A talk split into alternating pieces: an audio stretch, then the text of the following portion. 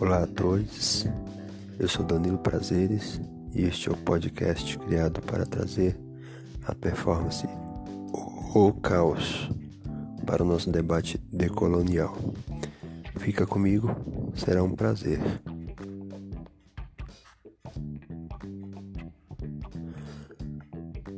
Há alguns dias, dois artistas apresentaram uma performance teatral chamada O Caos aqui em Rio Claro, São Paulo.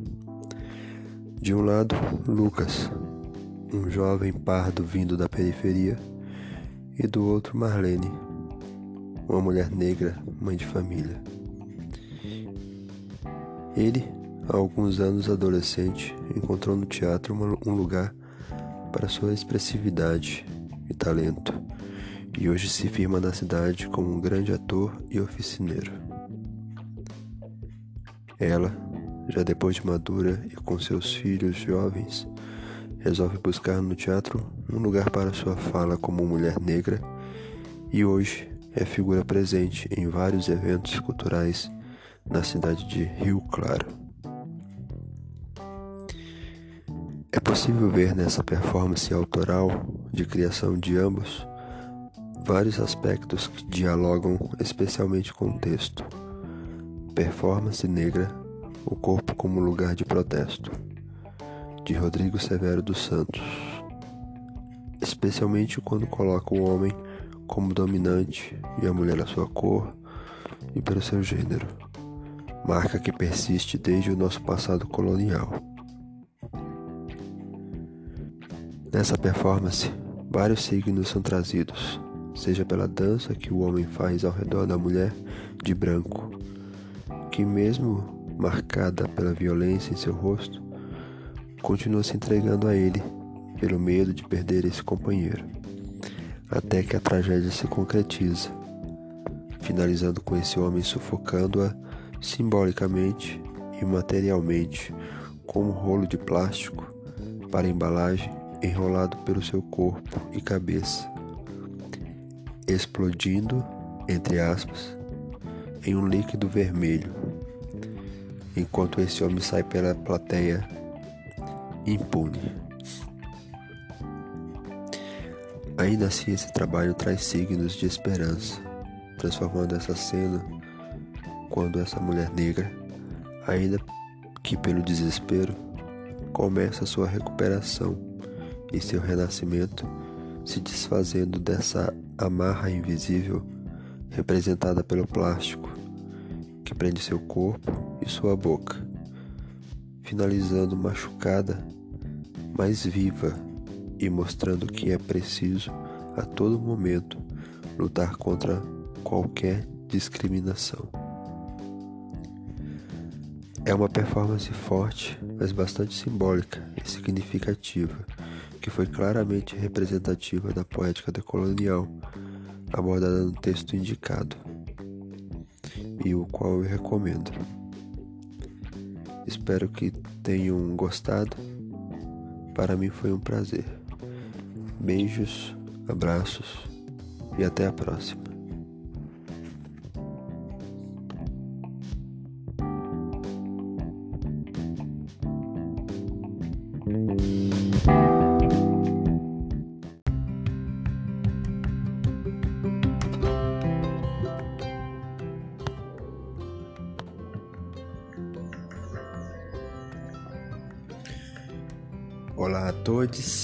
Sou Danilo Prazeres e este é o podcast criado para nós conversarmos um pouco sobre a presença travesti nos palcos. Fica comigo, será um prazer.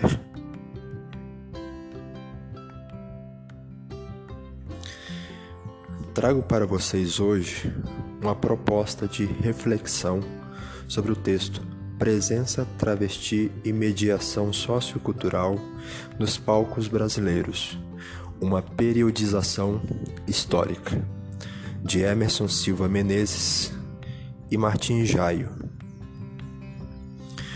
A partir do texto, verificamos a, evolução histórica da transgeneridade nas artes, a partir do período colonial Naquela época, inclusive, era comum um teatro no qual a presença da mulher era proibida e os homens faziam os papéis femininos no teatro, como fosse para suprir a ausência da mulher ou para atribuir efeito humorístico às cenas.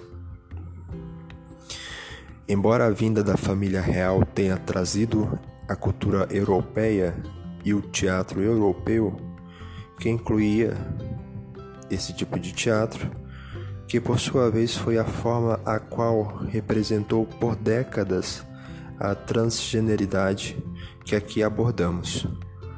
Mas foi a partir do século XX que a evolução dessa presença trans ganhou representatividade.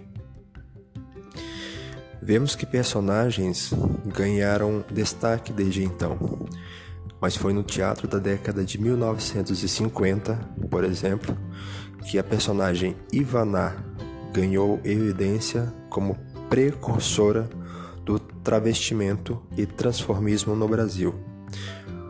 Com tamanha qualidade artística ao ponto de se destacar como a grande dúvida do teatro de revista no Brasil daquela década. Isso, por si só, já merece uma referência para que vocês façam uma pesquisa depois para conhecer um pouco mais sobre a história da Ivana.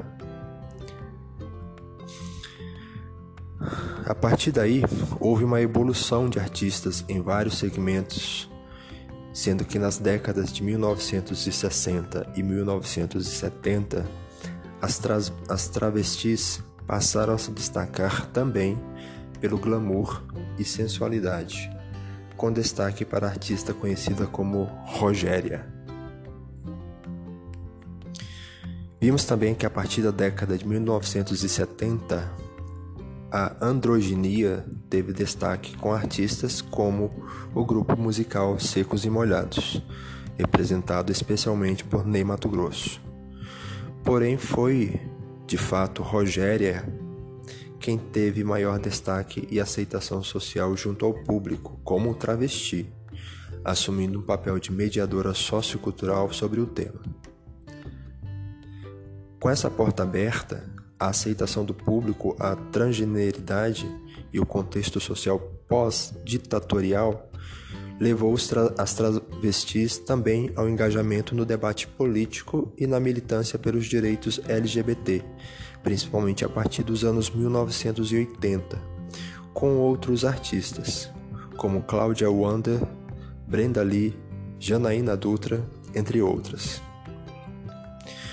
No início do século XXI, o novo discurso sobre a corporalidade abdica de procedimentos fisicamente invasivos e estereotipados da mulher para uma identificação autêntica como pessoas trans em uma sociedade que já descon desconstrói o antigo sistema de gênero, em que já não é mais necessário parecer mulher cisgênero.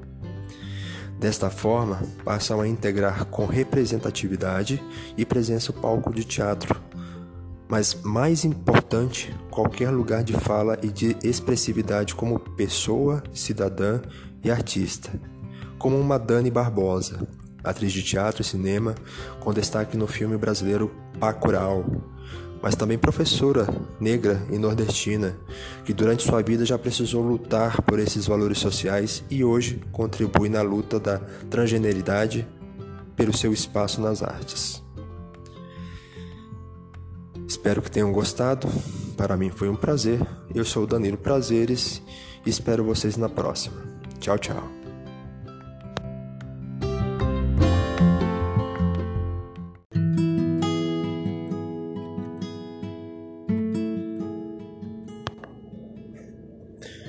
Olá a todos, eu sou Danilo Prazeres e este é o podcast criado para nós conversarmos um pouco sobre a relação entre o teatro, a rua e a festa.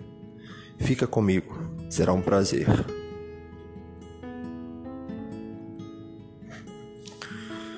Para começar, tem mais representativo ao tema do que o futebol. O futebol é um espetáculo teatral que desperta sensações no seu público que vão do riso ao choro e está nas ruas, sempre agregando plateia em eventos como uma Copa, seja reunindo seus atores ou jogadores na peça cujo enredo é a batalha pela vitória. Analogias à parte, o esporte, especialmente o futebol, é um campo em que o Brasil possui um histórico de reconhecimento público pelo mundo, mas que compartilha da mesma valorização dada à cultura, especialmente ao teatro.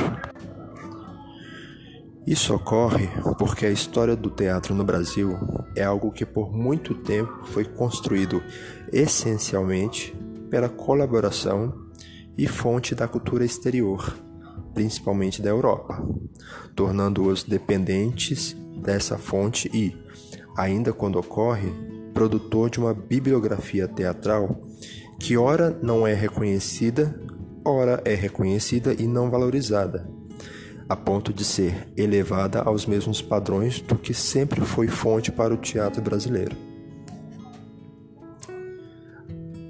Mas isso não significa que no Brasil não há teatro. Na verdade, há. E o teatro essencialmente brasileiro vem justamente das ruas e das festas. Afinal, o Brasil é conhecido como o país do carnaval. E o que há de mais nisso? Nada. Pelo contrário, o carnaval, também como o futebol, é outra expressão cultural que, embora haja em outros, em outros países, o Brasil imprimiu as características da miscelânea étnica e do que há de melhor da cultura popular. Inclusive, no carnaval também temos o teatro, seja nas representações estéticas e cênicas apresentadas ao público nos desfiles de escolas de samba, blocos, entre outras formas, seja, mais uma vez, na, na potencialidade de despertar sensações do choro ao riso no seu público. Ou seja, se por acaso o teatro brasileiro não é reconhecido como referência para compor bibliografias da história mundial do teatro, não será por algum complexo que reprime seu potencial?